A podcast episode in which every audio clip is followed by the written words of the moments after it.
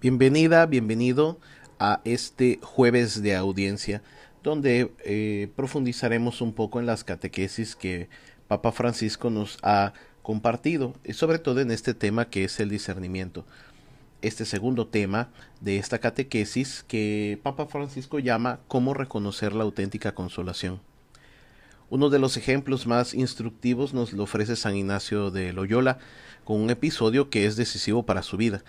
Ignacio se encuentra en casa convaleciente después de haber sido herido en batalla en una pierna y para liberarse del aburrimiento pide leer algo.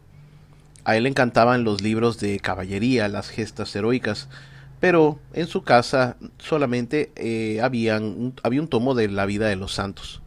Un poco regañadiente se adapta, pero durante la lectura comienza a descubrir otro mundo, un mundo que lo conquista y parece competir con el de los caballeros se queda fascinado por las figuras de San Francisco, de Santo Domingo, y empieza a nacer en él el deseo de imitarles.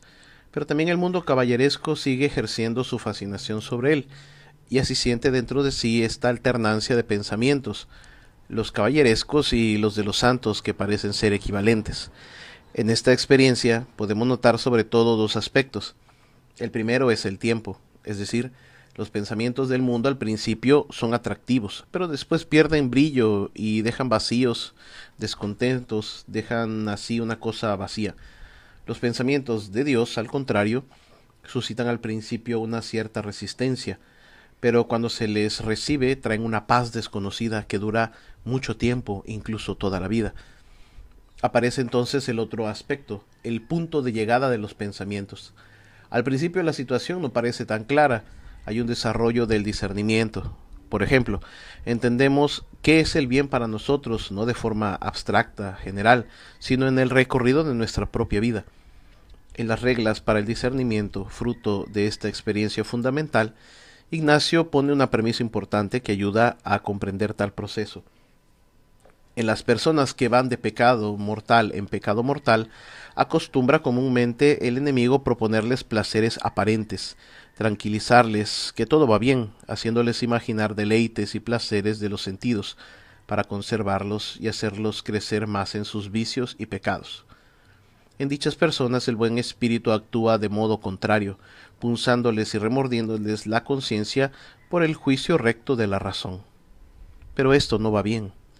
Las grandes preguntas surgen cuando en la vida hemos hecho un tramo de camino y es a ese recorrido que debemos volver para entender qué estamos buscando, quiénes somos. Pero ¿por qué camino en esta dirección? ¿Qué estoy buscando? Y ahí se hace el discernimiento. Ignacio, cuando estaba herido en la casa paterna, no pensaba precisamente en Dios o en cómo reformar su vida o cómo iniciar un camino de fe, nada de esto. Él hace su primera experiencia de Dios escuchando su propio corazón, que le muestra una inversión curiosa. Las cosas a primera vista atractivas lo dejan decepcionado y en otras, menos brillantes, siente una paz que dura en el tiempo.